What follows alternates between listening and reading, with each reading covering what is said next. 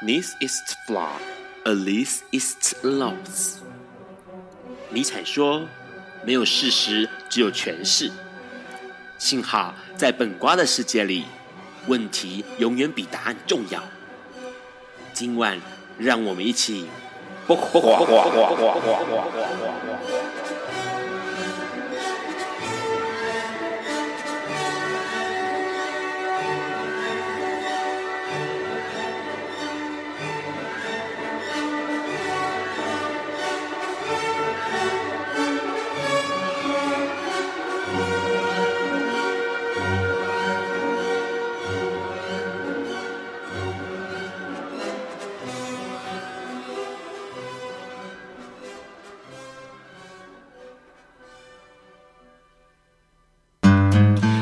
今天是二零一九年一月十日，礼拜四，现在是晚上九点钟。你所收听到的是《笨瓜笨瓜秀》Live 直播，我是主持人 Ron。笨瓜秀每周四的晚上九点到十点 Live 播出，隔天周五的时间下午五点钟，你可以从这个笨瓜秀的 FB 粉专哦，或者是 Podcast，或者是 Hear List 上面来收听重播。那如果待会在直播的过程当中有听到这个收讯异常的话呢，请重开 Hi Channel App 就可以继续收听哦。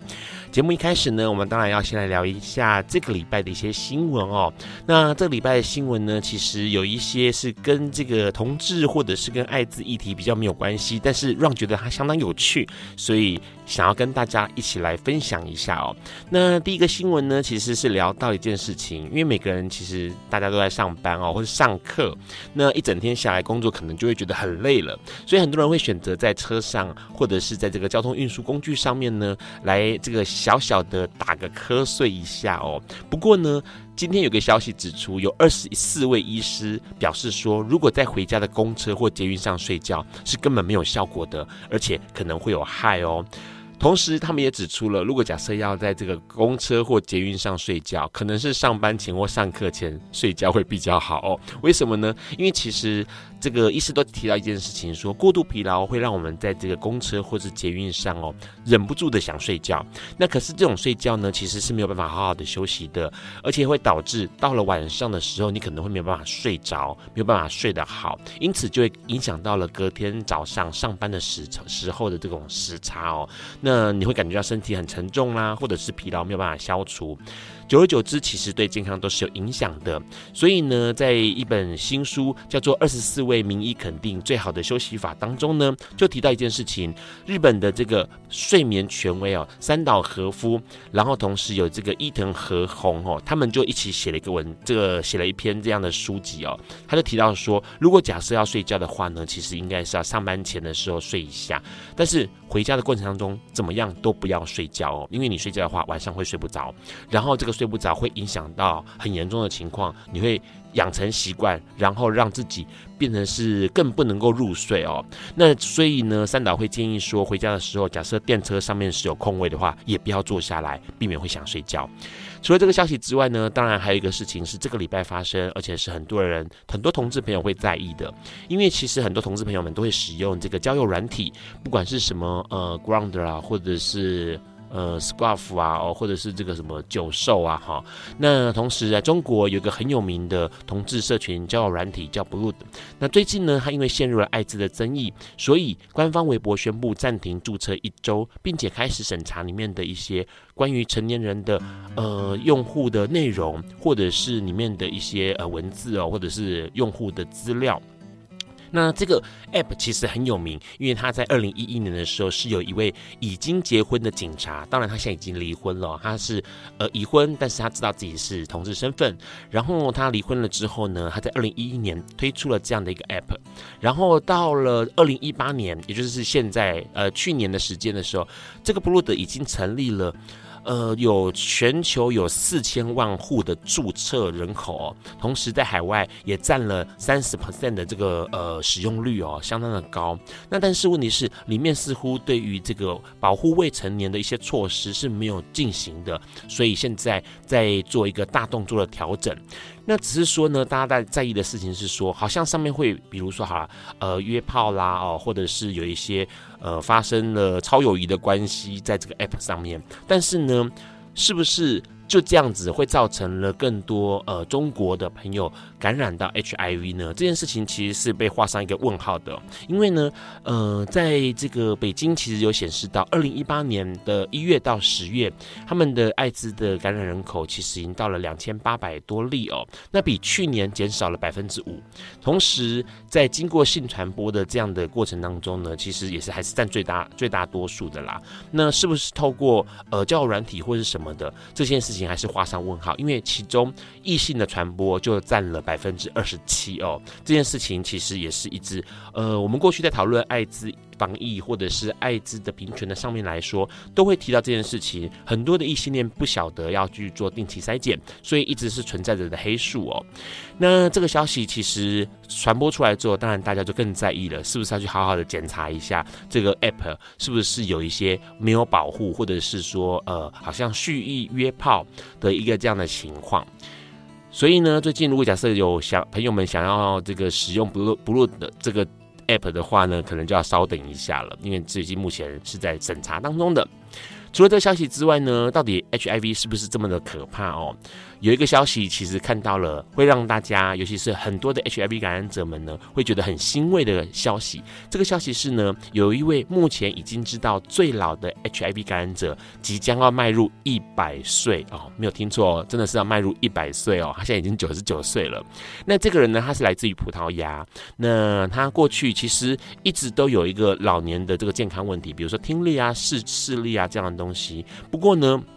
他是在二零。零四年的时候，发现了自己感染了 HIV 病毒，然后当时其实他有一些状况产生，比如说呼吸困难，或者是他身上已经有一些淋巴瘤、结肠炎这些，或者是他的 CD4 很低，然后呢，医生当然就判断他应该在 HID HIV 上面有要进入到。AIDS 的阶段了，所以赶快就投药。可是投药之后，没想到健康的指数恢复得非常的良好。到现在来说，他已经就是活得非常的健康。他说他其实就是固固定的去呃使服用了这个抗艾滋药物、艾滋病毒的药物。然后这些年来，他其实身心保持愉快，然后生活作息也没有什么太大的改变。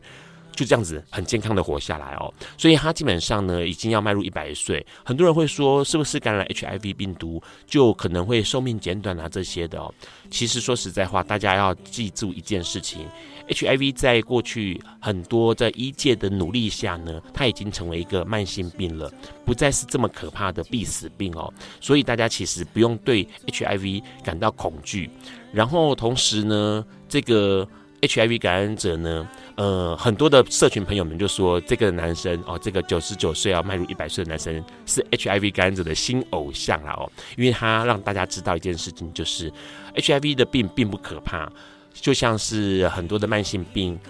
一样哦，其实都是一个老化的过程，然后并不是那么的害人或者是那么的吓人的一件事情。那除了这些消息之外呢，还有一个讯息哦，是在昨天出现的。在法国有一家裸体主义的餐厅，那他去年开幕，可是到今年的二月十六号，他要收掉了。它是一个全裸餐厅，很有意思，就是进去的时候你必须要全裸的才可以用餐。那当然里面会有一些条件产生，比如说你不可以拍照，然后同时你也不可以刻意的暴露或者是做一些猥亵的动作。这个裸体主义的餐厅呢，它其实要强调的一件事情就是，裸体其实是一件很自然的事情，但是呢，因为它的价格相当的高。呃，他们的这个用餐一道前菜加一道主菜就要新台币一千三百八十元，如果包了个甜点的完整主餐就要新台币一千七百五十元，不是每个人都可以每天吃的，所以他们目目前面对到一个状况就是经营其实没有那么的好，所以必须要收掉了。这件事情其实有点可惜，因为毕竟想要去理解，或者是想要去推广，或者是想要去更正面的去面对裸体主义这件事情，或是裸体这件事情的话呢，这个餐厅其实开了一个先锋，当然未来可能报纸也表示说了，想要裸体的话，只能去海边了，不能在餐厅全裸吃饭了。好了，说那么多有趣的新闻哦，不知道你对哪个新闻有兴趣呢？待会我们要请我们的来宾跟我们聊一聊。在这个之前，我们要先听这首歌，这首歌是光良带来的《回忆里的疯狂》。有一天，亚里斯多德在河边洗脚。他看了看身边的学生，将脚抽出水面，再踏入河中说：“此水已非浅水。”另一位古希腊哲学家赫拉克利特也说：“人不能两次踏入同一条河中，因为无论是这条河或这个人，都已经不同，就如同历史上的今天。”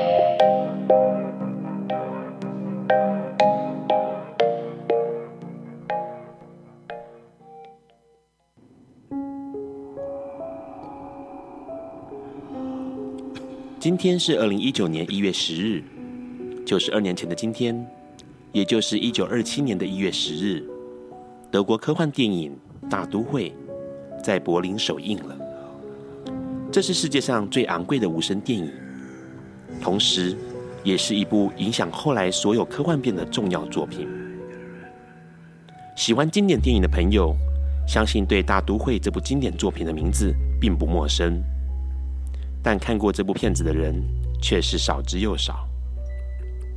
《大都会》是德国知名电影导演弗里兹朗所执导的表现主义科幻无声片。弗里兹朗与希区考克、卓别林等大师并列电影百大名人，并被认为是电影史上影响最大的导演之一。之所以弗里兹朗能成为电影史上最具影响力的导演，正是因为他拍摄了《大都会》这部传奇作品，在无声默片的末期，弗里兹朗以当时五百万帝国马克的超高制作成本，完成了《大都会》。这笔制作费用相当于现在两亿美金，是电影史上最昂贵的默片。除了昂贵的制作成本，《大都会》更让人钦佩的是。它的艺术价值非常高，片中犀利的思想性，以马克思主义为起点，基督教精神为终点，将富含哲思、批判的逻辑体系融入了壮阔的表现主义背景设计中。在片中，弗里兹朗用人体组成的几何图形，让美术与特效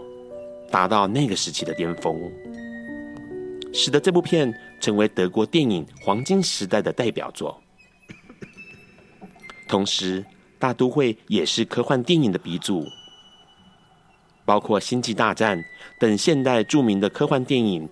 都有许多场景是受到了《大都会》所启发的。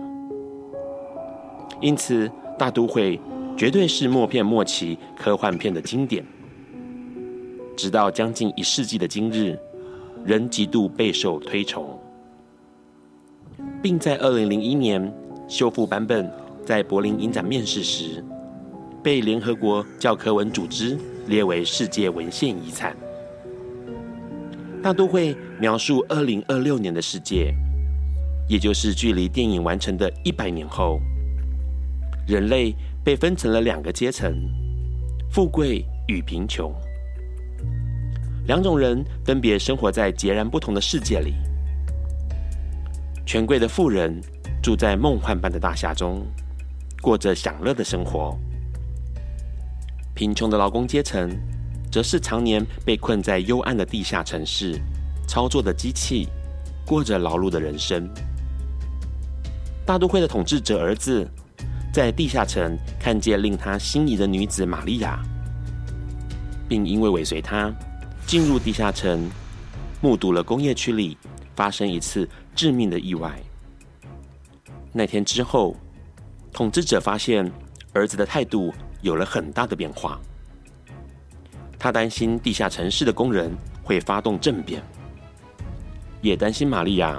这位在地下城市极具影响力的女性。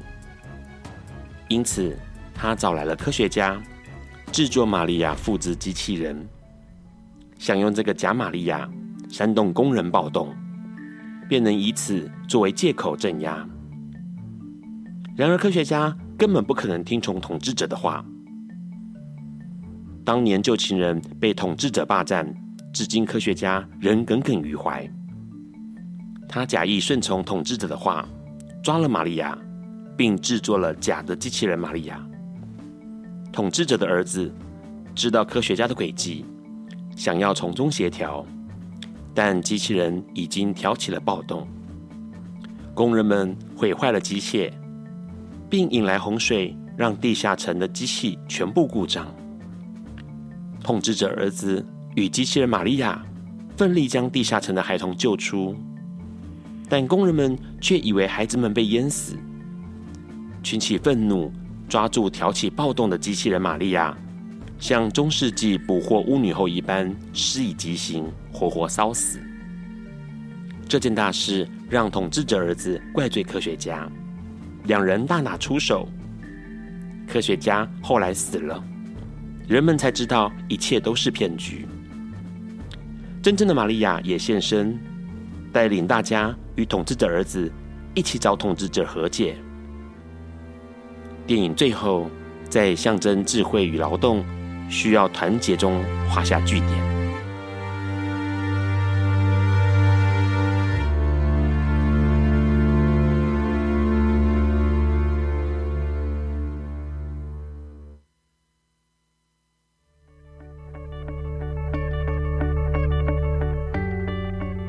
今天是昨天的明天，是明天的昨天。今天可以是去年的今天，前年的今天，甚至是历史上的今天。但今天不会重来。你今天过得如何？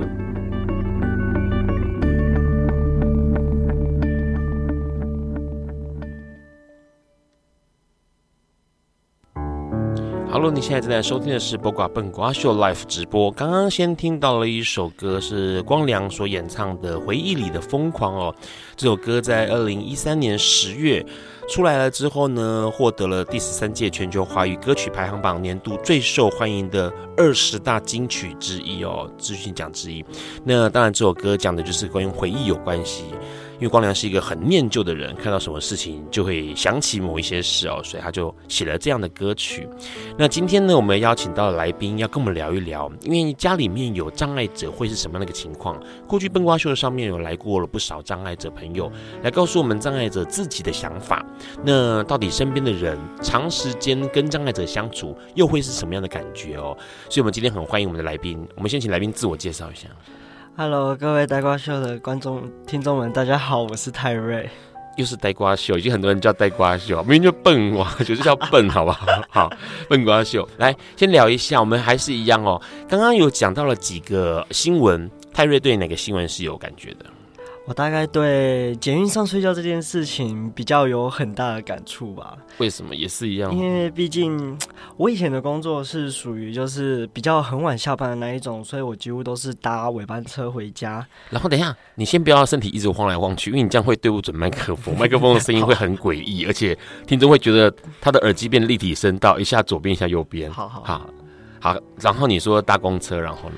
那其实。因为大部分下班时间的时候，其实都已经很晚了，已经处于就是睡觉边缘了。那其实都会很想睡觉。那这个时候其实就会很想在车上说小睡一下，毕竟我们到就是到站的时间其实还算长，所以其实会想睡觉。可是后来。发现说，其实如果你当下突然在车上睡觉的时候，其实你会直接进入一个就是潜潜意识睡眠的时候。可是这个睡眠其实睡过去之后，你会发现你一回家洗完澡，你本来想要准备睡觉，可是你精神又会变得非常好，导致你很晚睡。那隔天又突然就是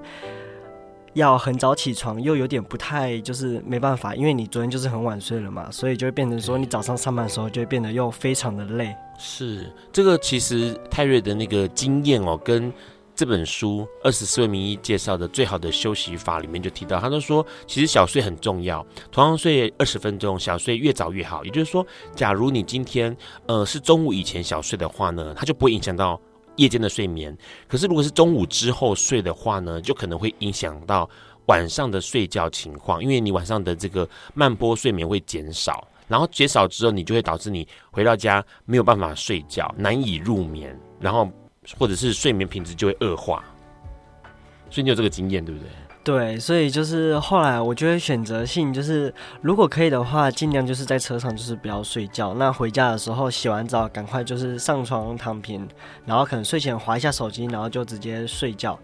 当然，有些人可能觉得说，哎，可是这样的话，其实在车上不睡觉你会很难熬。可是我真的跟你讲，如果你在车上睡着了，就算睡个五分钟、十分钟，你回家会更难熬，因为你会撑到两三点。可是你又想着你明天要上班，可是你现在就是睡不着，你睡醒之后会变得更累。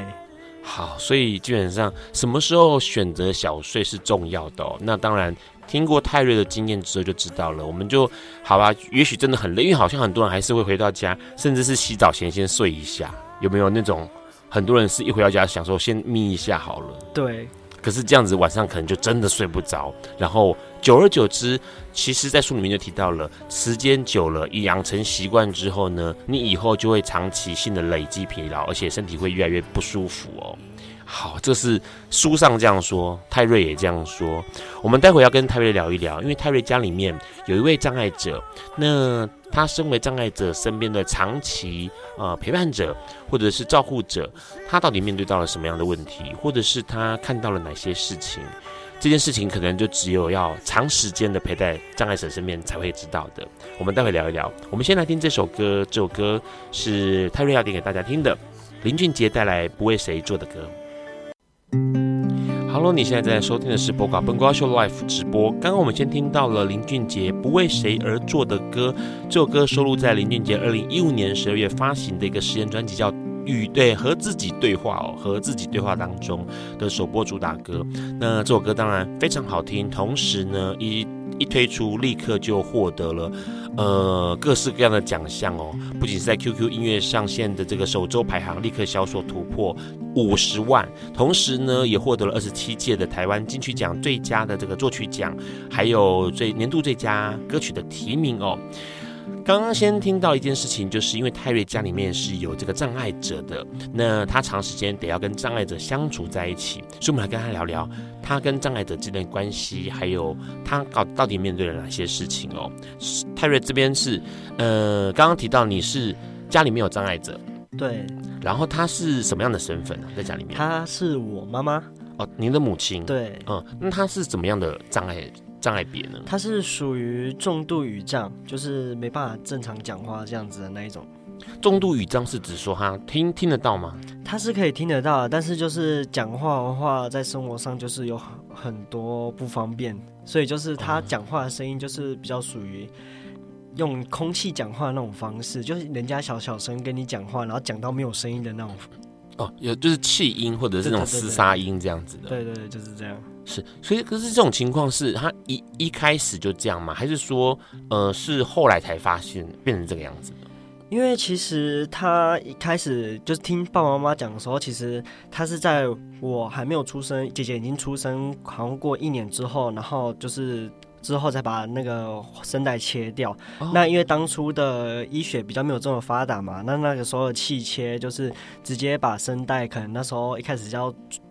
挖一个洞，然后之后就是塞东西进去。现在医疗比较发达的话，其实气切部分还是有人有声音，但其实那时候气气切是比较没有这么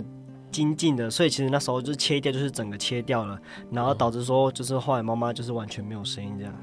所以为什么他要需要把声带切掉？诶，这个的话，其实妈妈他们都没有很详细的跟我们说，但我们大概就是知道说，可能是就是。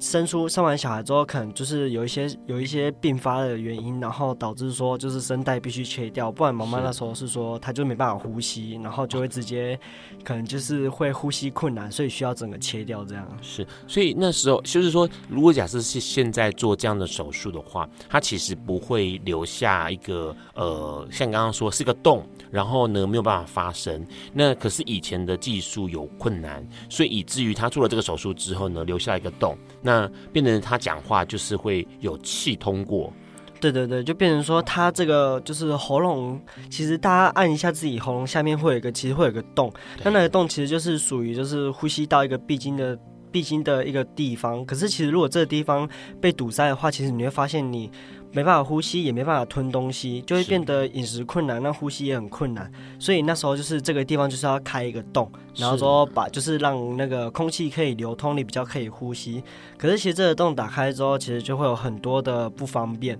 就导致说就其实生活上的话，一般就是可能家人可能起床时间大概都是大家可能上班八点啊，睡觉起来可能七点再起床，然后东西弄一弄出门就好。可是因为有这个气切的洞在，所以其实我妈妈就要比别人提早一个小时起床，甚至要更早起床，因为毕竟她会有很多后续的就是一些困难在。哦，对对对，她就要做一些呃，比如说保养啊或什么之类嘛，就是清洁啊，或是就是杀菌，因为其实。以前的刚刚说了嘛，以前的就是医疗比较没有这么发达，所以其实当初就是医生把妈妈这个就是气切这个洞口处理的非常的难看，那那时候就是。外婆他们也有很不开心，可是就没办法，因为那时候为了救妈妈，所以就只能这样。然后他的并发症就是后面的话，其实你就不能吃就是颗粒类的东西，因为一旦颗粒类的东西它如果卡在你就是喉咙那个地方的话，其实你会一直很剧烈咳嗽，然后咳到最后甚至会出血。那有时候就是可能吃东西啊，你又不能吃太多，因为一旦吃太多的话，其实正常有些人会有一些就是像牛那样的反刍性，会把东西吐出来。可是就是它会变成说，我妈妈不会从嘴巴里面吐出来，它会直接从喉咙这边流出来。那导致说睡觉的时候可能就会常常就是。吐出来的时候，可能有时候就是没办法从嘴巴吐出来的东西，就直接从喉咙吐出流出来，是，然后就是会流的，就是到处都是。哦、所以其实睡觉的时候，我们就会小时候就会都很好奇，问妈妈说，为什么晚上的时候她睡觉的时候上面总是要铺着一条毛巾？那长大之后，我们当然就不会问这个问题，因为就是会有这些问题的产生，所以导致说一定要铺毛巾在床上，不然的话，真的床脏了一次就很难清了。是，所以它基本上那个洞是有把呃食道给打开一个开放性的伤口就对了。对对对，就属于是那一种，就是昆虫不能飞进去啊，或者是就是不可以，就是有东西就是掉进去什么之类的，因为后面就会很麻烦，甚至就是会引发就是可能休克或之类的一些问题在。那问个问题，那现在的技术有可能把这个洞给盖起来吗？其实你要说人工皮呀之类的，可以是。就是他其实一开始我们也想过说要不要去就是弄就是去准备一笔钱，然后帮妈妈就是用一个人工皮把这个洞盖起来。可是事实上家人说不行，因为。这个地方其实器械，一般人应该是不会像我妈妈那样在这边插一个喉管，就是一个铁质喉管。那它就是一定要插在那边，因为它就是要一直维持着那个空气流通跟能够呼吸的一个通道在。哦、所以我们不能说就是用用把它封起来，不然这样后我妈妈就没办法呼吸了。哦。我那我大概知道这个情况，它可能就变成是口腔的部分或者鼻道的部分，它没有办法顺利的让气体进去。对，对对。它现在得要靠这个洞来做，呃，我们常理来说是靠鼻腔或者是口腔的呼吸的功能了。对对，但应该说，应该也不是说就是完全没法呼吸，它可以呼吸，但是它就是没办法，就是顺利的，就是像我们就是嘴巴呼、嘴巴吐气啊，鼻子呼吸这样，因为它这个地方就是其实一旦会有东西流进去，就会引发它呼吸困难，所以其实这个洞就真的没办法塞，因为一旦这个东西塞住的话，就会引发它后面的呼吸道跟那个就是流通的地方会有困难。是。这样听起来，其实呃，这样的障碍别其实跟我们很多人理解到，比如说身障、呃，轮椅族朋友，或者是像我们的视障盲人朋友，或像听障哦，这些的障碍别其实不太一样。那不过呢，听起来也造成了很多的生活上的不便。同时，待会我们要请我们泰瑞来跟我们聊一下说。他这样子，因为外观上看得到，是不是在生活当中有面对到了一些困扰，或者是一些歧视，或者是一些其他人的眼光？那当然，泰瑞也提到了他的声音跟我们一般人的发声是不太一样的。那是不是也会有人以此，然后来，比如说，呃，很不礼貌的捉弄或者是取笑？待会我们要请我们的泰瑞来跟我们聊一聊，他长期跟他的母亲在一起相处所看到的一切。再接下来，我们先听这首歌。这首歌是张杰带来的《他不懂》。Hello，你现在正在收听的是《播瓜笨瓜秀》Life 直播。刚刚我们先听到了一首歌，这是张杰带来《他不懂》。这首歌呢，其实收录在张杰第十张专辑《爱不解释》当中哦，是一首这个二零一三年发行的专辑。同时呢，这首歌也拿到了第二十一届东方风云与呃风云榜年度的十大金曲哦。刚刚我们先跟泰瑞聊到一件事情，他的母亲其实因为透过气切的关系，以至于他的这个发声或者是说话是有困难的哦。诶，这件事情有没有造成你或者是你的家人呃一些困扰啊，或者是歧视？其实困难，其实说真的，一开始小朋友的时候，其实觉得真的很困难，因为毕竟小朋友的时候比较不知道，就是一些词汇跟东西，跟一些字的发音是怎么样，所以其实跟母亲聊天的时候，其实就会很困难，因为可能你突然聊到一半，突然妈妈说了一个就是你不知道的词的时候，其实呃。你就不知道他要讲什么，可是他就会是会一直重复跟你说，可是你就是听不懂，就是妈妈就会去拿笔啊跟纸过来写这个字给你看，然后你就会说哦，是讲这个东西。对。然后可能跟他出去的时候，我们平常都要买东西，那其实买东西的时候，我们都会问说，哎，这个功能是怎么样？这个是东西是怎么样？那其实我们就必须一定那时候就是一定要一个人陪妈妈出去，因为毕竟一般的就是卖场客人、卖场人员应该很少遇到，就是像我妈妈。这样的客人，所以其实我们就必须要充当就是翻译员，跟就是去听妈妈讲什么，然后去跟对方讲，然后妈他就会跟妈妈说，哦，这个东西的功能怎样怎样怎样。那其实这个方这一开始的时候觉得说，哎，也还好啊。可是其实你也知道，就长大之后我们都要出去了嘛，那不一定就是一定都会在家里。那这个时候生妈妈一个人在家里怎么办？总不可能每次都是。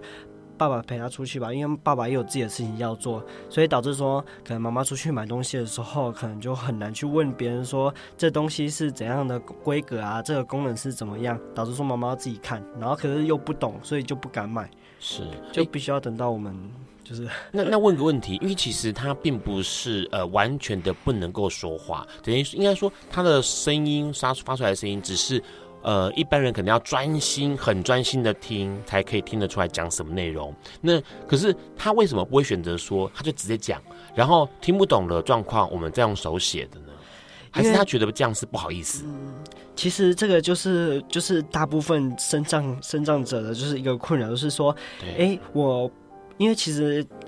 气切这个地方啊，其实妈妈觉得它很丑，而且它就是其实它因为用的有点恐怖，所以我们小时候的时候，小朋友的时候，我们其实都不敢看妈妈的喉咙那个位置，因为那个地方真的就是你看过去就是像那个僵尸片里面，可能如果这边就开一个洞，它就是一个洞在那边给你看，哎，甚至是旁边就是会像僵尸那样，就是青筋抱起来什么之类，可是它其实不是青筋抱起来，就只是手术就是没有弄好，所以导致就是上面就是伤口就是一整个蔓延这样子，小朋友会很怕那个东西，可是长大后其实就不会怕，因为毕竟它。是你母亲嘛，你总不可能一辈子都怕她这个东西，因为妈妈就是怕这个东西，就是去吓到别人，所以其实他们就会就是用一个一块布，然后就是像就是小朋友围兜兜那样，就是弄在脖子上，然后就是避免大家去看到他。对。可是因为就是这个部分，其实就是身障者一个困扰，就是他们不想让别人知道这件事情，所以如果你讲了，你用那个轻音讲话，可能对方还不知道你是。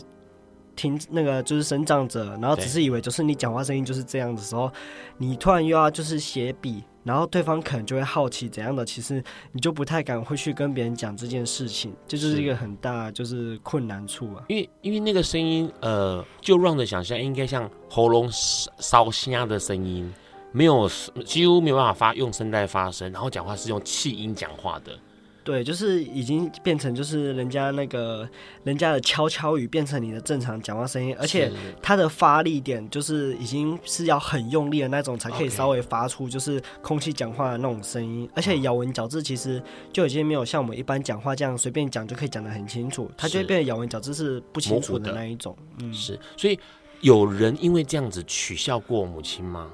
或者是你有听到的情况？嗯，其实是没有人会，我目前是还没有遇过，就是因为毕竟大部分的人都就是属于就是比较不会这么恶劣嘛，所以其实我还没有遇过说会有人取笑妈妈，只是会说，哎，因为小朋友说可能校庆啊、毕业典礼啊什么的，就是妈妈跟爸爸有时候会来公会来学校就看我们表演嘛，或看我们就是毕业典礼这样。可是其实大家就是可能听到都会好奇问说，嗯，你妈妈是与你妈妈是不能讲话吗？我就会说。哦，因为那小小朋友时候觉得什么都不懂嘛，所以说哦没有啊，我妈妈就是嘴喉咙这边开一个洞不能讲话。可是其实这个介绍就是会让就是妈妈会感到尴尬，哦嗯、然后同学会更好奇说什么想看什么。可其实这是这个小朋友时候就是我很不推荐就是大家去看什么东西的，所以我们就说啊不行不行，这不能看了，看了什么打开伤口会发炎什么的，其实就会乱编借口。然后长大之后其实。大家就比较会有一个就是界限在啊，可能知道哎，听到妈妈说这样的话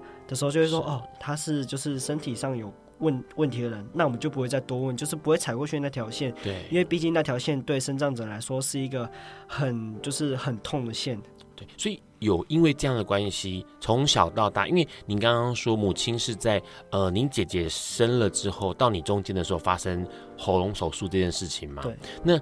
你从出等于说你出生的时候，母亲就是呈现是这样的状况。对，你这样一路这样到现在，你有曾经因为母亲这样感到，比如说沮丧啦、啊，或者是觉得很难过，或者是什么之类的感受吗？嗯、呃，我不知道，因为其实我比较偏就是就是天秤座就是乐观，所以其实小朋友时候其实。完全不会想到说，哎、欸，我怎么都没有听到妈妈的声音，然后很难过这样。可是其实有时候就是可能偶尔就是因为妈妈真的很喜欢唱歌，而且很喜欢听一些就是有名的歌手，像。江蕙啊，陈英杰那种比较就是台语的那种歌手，就是妈妈很喜欢听，然后喜欢跟着唱啊，跟着跳舞这样。所以其实那时候你有时候就是会偶尔突然就是有点小沮丧，说，哎，我怎么都没有听过妈妈讲话的声音？而且外婆跟就是爸爸常常就是我们都讲到妈妈声音的时候，他们都说妈妈唱歌是很好听的，轻声细语的那一种就很好听，就会偶尔有点小沮丧。可是其实。这个沮丧，我们也比不过妈妈的伤心啊，所以其实后来我们就看开了，就不会说去跟妈妈讲这些东西。是，可是。问个问题哦，其实像这样说，刚刚有提到说，可能母亲因为她上街，比如买东西，跟呃其他外人对话的时候，可能需要翻译啊、哦，可能需要大家来协助她。那除了这个之外，或者是刚刚说睡觉的时候要铺一块毛巾嘛，因为避免有一些东西跑出来。那想问个问题，除了这个之外，有没有让你觉得，或者是他自己觉得很不方便，生活上很不方便的地方？生活上很不方便，嗯，因为毕竟他从一个过去原本是呃并不会有这些状况的人，然后变化到一个他会面对到这样的状况，所以他有没有突然觉得说？哦，我觉得生活变得好不方便哦，必须要怎么样怎么样？像刚刚你说，可能提早要提早一个小时起床或什么之类的。呃，最大那时候妈妈可能一开始就跟我们说，她最大的方面就是吃东西都要挑，而且她是不能吃颗粒类食物啊，油炸类食物不能吃啊。她的主食在我们家永远只有两种，一种是粥，一种是面，而且只只有这两种东西。所以其实这两个东西因为是属于比较不容易发胖，而且就是比较没有营养价值的东西，所以其实我妈妈的体重一直维持在一个很轻的状态，而且就是属于就是身体很不健康的那一种，所以其实常常我们就是感冒啊什么的，都要小心，就是不要跟妈妈太过接近，因为毕竟妈妈只要一发一生病了，就会拖了很久，而且比我们一般人可能，我们一般人生病可能最晚最晚两个礼拜就会好了，可能妈妈这个病就会拖到一个月啊，甚至一个半月她才会好，所以就是很痛苦。是，可是呃，如果假设是呃，像青菜啊这些，它是可以吃的吗？青菜可以，可是我们就会煮到，我们会煮到就是它已经是烂掉，已经是几乎是营养价值都已经散在汤里面的时候，这种它才可以吃。哦，所以它基本上在饮食上面造成了很大的呃，我觉得那个不方便就来自于必须要这么做。不然的话，其实会造成很多的后续的麻烦。对对对对。那除了这个之外，你自己觉得说，像你在他身边嘛，然后你身为一个儿子，然后可能还要偶尔当翻译员哦。除了这些之外，你有没有觉得什么样的不方便，或者是让你觉得很困扰的地方？也不能说困扰，而是说好像有些改变，然后有一些必须要跟别人不一样的地方，得要去帮他做，得要去帮他想。其实一开始的时候，我们就会就是。需，因为其实妈妈就是她，其实很不喜欢别人碰她的东西，因为毕竟她那些都是她的医疗工具。嗯、那有些东西其实是肮脏的，因为其实喉气管这边塞塞一个气管在这边，其实下面就是痰的嘛。那如果你的痰，其实就是大部分都会停留在。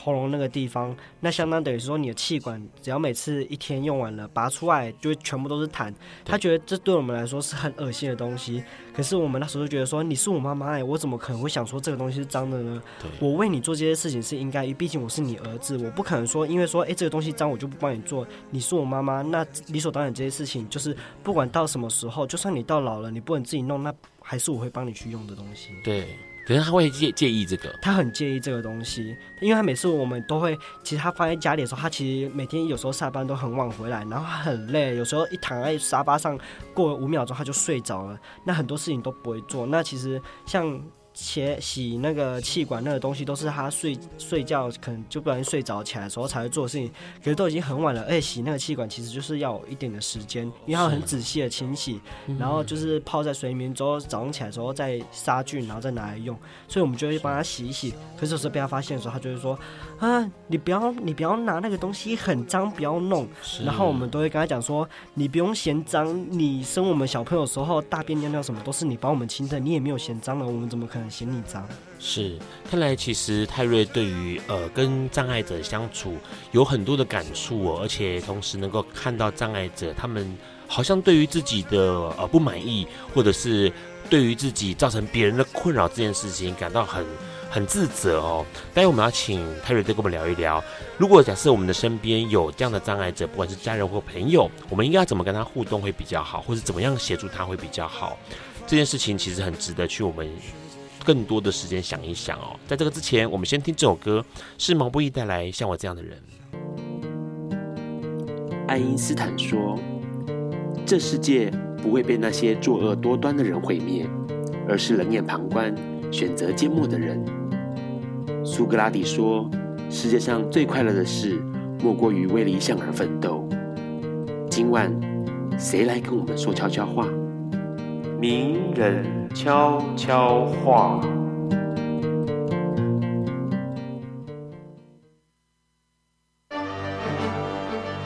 Hello，大家好，我是语不惊人毛不休的创作者，同志插画家毛大。我觉得啊。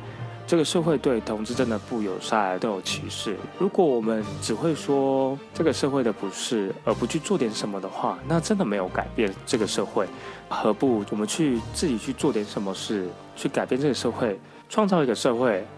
来支持我们，或是由我们主导这个社会。有梦就去做，真的不用担心其他人的眼光，因为毛大也是这样走过来的。毛大开始创作的时候。也被人说过毛大的作品真的很难看，没人愿意去看；也有被人家说过毛大的作品不可能红，也不可能支持同志，也不可能代表同志。但是毛大创作了这三年下来，慢慢的有人接受，粉丝越来越多，创作也到国外，越来越多人支持，连国外的朋友都赞许毛大的创作，还有出刊的作品。然后上了节目，跟上了电台，这些都是我一开始没有想到的。但是就是为了我的梦想持续创作。毛大觉得，如果有梦想就去做，真的不用在乎别人。虽然这条路可能真的很累，但是真的持续做下去，总有一天你会觉得这些都是值得的。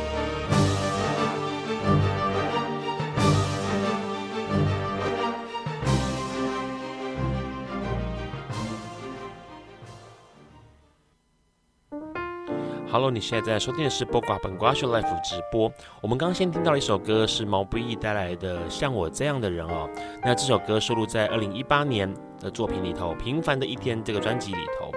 那当然，这个作品是也是一个中国很厉害的歌手啦。那他们的歌曲其实中国这几年的音乐都让人有一新耳目的感觉哦。他们把很多的元素揉进来，像刚刚的毛不易的作品也是一样的。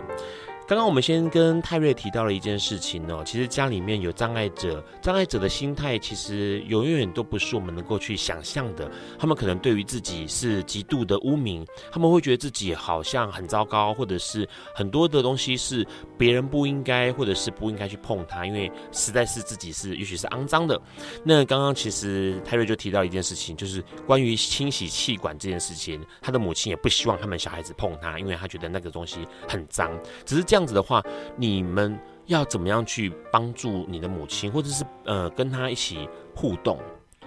其实互动的话，我我们家里其实互动其实就很平常，就像一般家庭这样互动，嗯，回来了就晚安啊什么的，然后一起吃东西、一起吃饭什么的。是，其实我们的互动就跟平常人一样，没有什么差别。那其实有时候可能说，哎、欸，会有些地方就是妈妈可能会有些困难，那我们当然就是都不会说就去帮她做这样子。所以其实我们也不需要说太太大的改变，去说我们的生活是会改变成什么样子。其实照正常人生活这样就可以了。是，所以所以。基本上，呃，你刚刚我说一个重点，就是如果他有需要什么，你就去把它做完，所以你也不会去问说你需要什么这样子。其实，毕毕竟我们相处了就是二十二十几年了，所以其实。他需要做什么事情，其实我们都知道。说他要做什么，那可能他有些事情没做的话，其实我们会去帮他做。那他一开始的时候其实会很排斥，但到后来他也是就是很开心，就是我们愿意去，就是不会去避嫌说他这个。他这个就是身份上的不便，而我们继续去帮他做，然后我们就是像正常人这样子生活，像一般家庭这样生活，完全就是不会有什么别人想象中什么啊，是家里有障碍者就会有很大生活改变这样，其实不会。是，那可是如果假设今天是我们听众朋友有呃身边的朋友或者是家里面的人突然变成障碍者了，你会怎么样建议他们说该怎么样去面对家里的人或者是身边的朋友变成了障碍者？其实，如果因为其实我也有遇过说，哎，身边人突然可能就是有变成障碍者这种身份。那毕竟我家里有一个障碍者嘛，所以其实如果生活上可能朋友突然变障碍者的话，其实我当下说，哦，他突然就是可能有些事情不方便做。那其实当下你心里知道说，哎，有些事情他不方便做，那。如果可以适时的去帮忙的话，那我们就是去帮他。那如果有些事情是其实他可以自己做到的，你就不要过度去干涉说他做什么事情，因为毕竟他需要的是你的尊重，而不是你的怜悯，因为这对他来说是一种伤害，而且是一种很大的打击，因为他已经知道说自己已经身上有很多的就是变化了，但是你又去就是怜悯他，让他觉得自己很可怜，这会让他就是心里会有很大的压力。是。刚刚泰瑞其实说一个重点，就是呃，面对障碍者的时候，其实还是抱着一个平常心，对，就是也不需要特别的去照顾他们，但是也许是可以从呃侧边去仔细的观察，如果在是真的有需要的时候再伸出援手，但是在那个之前就不要主动的说，哎呀，感觉起来好像你这个不方便，那个不方便，我来帮你完成吧。对他们来说，可能也是心理压力哦。对，因为对他们来说，这种事情就是你相变相于你一直去提醒说，哎，你现在就是一个生长者，这些事情就是不方便做，所以就是需要别人帮你，所以变成让他就是会有一点就是变成自卑心态，然后到最后就会越来越自卑，导致说就是像之前就是有很多生长者，可能就是身上突然出现一个很大的缺陷啊，少一只脚啊，然后手不能动，这样他们就会变得非常悲观，然后就是到最后可能甚至是自杀或者是就是自残。这种情形发生是，可是问一个问题，因为其实突然假设身边的家人或朋友突然变成中中途的这个障碍者了哦，心态其实很难调试，哎，就是自己的心态。对，其实这对大部分来说，可能说哦，我突然就是家人出家人当中突然出现了这一种就是身障者的人在的时候，其实。正常人一定心态是会变得非常大，不像我就是小朋友时候就已经接受了这件事情，所以长大后其实没有感觉。那当然就是一些心情的调试之后，其实我还是希望说。你像平常一样面对他，只不过是他有些不能做到的事情的时候，其实你可以去想一下，说，诶，他平常可以做的事情，或平常会做的事情，在某些程度上，因为身体不适，所以不能做的时候，你可不可以去帮他，或者是你能不能就是从旁协助他，而不是说直接去帮他做，会变成说，诶。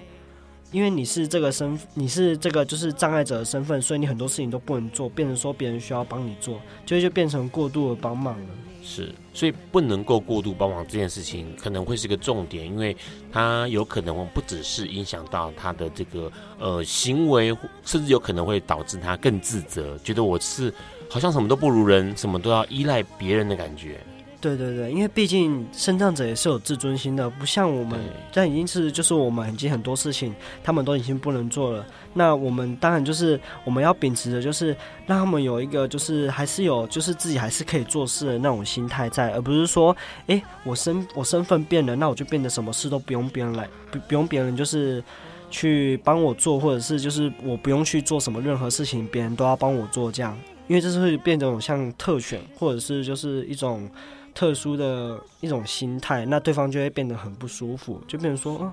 什么事情都要别人来做，那我要在这边还要做什么事情？这样是。那问一下泰瑞，你除了呃母亲的这样的语障哦，你还有遇过其他的生障者吗？我有遇过下半身瘫痪，然后也有遇过就是智能障碍。那相那当相当于就是我母亲的语障，其实。身就是下半身瘫痪，这个真的很多我不方便。可是平常就是，哎、欸，我们可能出去，有些人可能说，哎、欸，他坐轮椅，那我就应该帮他推轮椅，这样他比较方便走。我可以说，这些其实如果他可以自己推，那。当然，我是不会去帮他。为什么？因为这对他来说，说，诶，我还有两一双手，我可以自己动。那既然如此，我何必还要再麻烦别人去帮我做这件事情？这是我自己可以做的事情，那我当然就是自己做。除非说，诶，可能过马路这种事情，说比较危险啊，或者是比较需要快速去移动的这种。方面的时候，我才会去，就是帮他推轮椅。那推到之后，再让他自己就是慢慢的这样走。那我们当然就是不会刻意说，哎、欸，我们突然把走路速度放很快，然后就是让他要就是拼命的滑才能跟上我们。我们就是照着他的速度慢慢走在他身边。那正常来说就是这样就差不多了，就对他来说是一个很大的帮助了。是，而且其实 Ron 也提供个想法哦，有时候在帮助障碍者的时候，很重要的一件事情是你其实可以询问他，也就是说你需要这样的帮助吗？如果假设你今天完全没有提，然后就直接帮他推他的轮椅的时候，其实那个东西对对方来说是一个很不尊重的态度。但是你其实，在帮助他之前，你可以先问他说：“诶，这段路比较崎岖哦，或者是这边的红绿灯时间比较短，我要不要帮你推？这样子的话，可能快一点是或许是好的。”那其实当然也有很多生长者会告诉说：“啊，没关系，我自己来。”那这种情况之下，就让他自己来没有关系。对。但是你可能做到的事情就是：好，既然你要自己来，但是这边的路真的太崎岖了，你的速度一定是缓慢的，或者是这个路口实在太危险的。那这时候其实你可以换一个角度来协助他，就是也许你是站在他的呃某一侧，那一侧可能是面对车子来的那一侧，那保护着他，陪他慢慢的走过那一个可能红绿灯很快就变颜色的这个马路路口。对他来说，其实就是一个贴心的帮助了，因为你你也没有跟他讲什么，但是你就是哎主动的换了一边，然后继续还是陪着他。走这段路这样子，对，其实默默的帮助比起有声的帮助来说是更有力量的。毕竟说，诶，我不一定要跟你说我要干嘛，但是我。默默去帮助你，让你能够去达到这件事情，或者是就是达到这些目的的时候，其实他们的心情会比较能够调试一些。是这件事情其实很重要，因为我们其实，在越来越多的环境当中，可能面对到的不是不只是障碍者，有可能在这个高龄社会里头，你可能会看到越来越多的老人们。呃，英法的朋友们，他们是用轮椅或者是用拐杖在路上行走。那这个时候，你到底可以做些什么？你到时候是不是可以主动的帮忙，或者是你要用这样子被动的帮忙？有些时候不说，只是默默的做，对他们来说，他们可能会感到很愉快，同时也获得了尊重的感觉。节目到最后，其实要再次感谢泰瑞跟我们分享很多，其实这算是家里面的私事啦。对对，但是很宝贵的经验。对，真的好，希望大家能够透过泰瑞的经验，了解一下、体验一下，到底障碍者或者是障碍者身边的照护者会有什么样的感受，会有什么样的心情。下个礼拜我们要邀请到一位来宾，这位来宾很有趣，他要跟大家聊一件事情，因为他是一个恋老的朋友。什么叫恋老？就是他喜欢的年龄层要在五十五岁以上。OK，五十五岁以下的，请不要瞧我哈，就是。呃，喜欢中老以上的年纪的朋友，那他要来跟我们讲一件事情，是他的恋老情结。他今年才二十八岁，所以呢，他的这个差距其实有点大。有意思的话题，最后面这首歌是吴青峰带来《下雨的夜晚》。谢谢大家今天的收听，大家晚安喽，拜拜，再见，拜拜。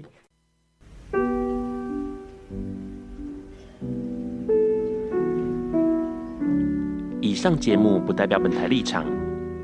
感谢国立中山大学与中华电信协助播出。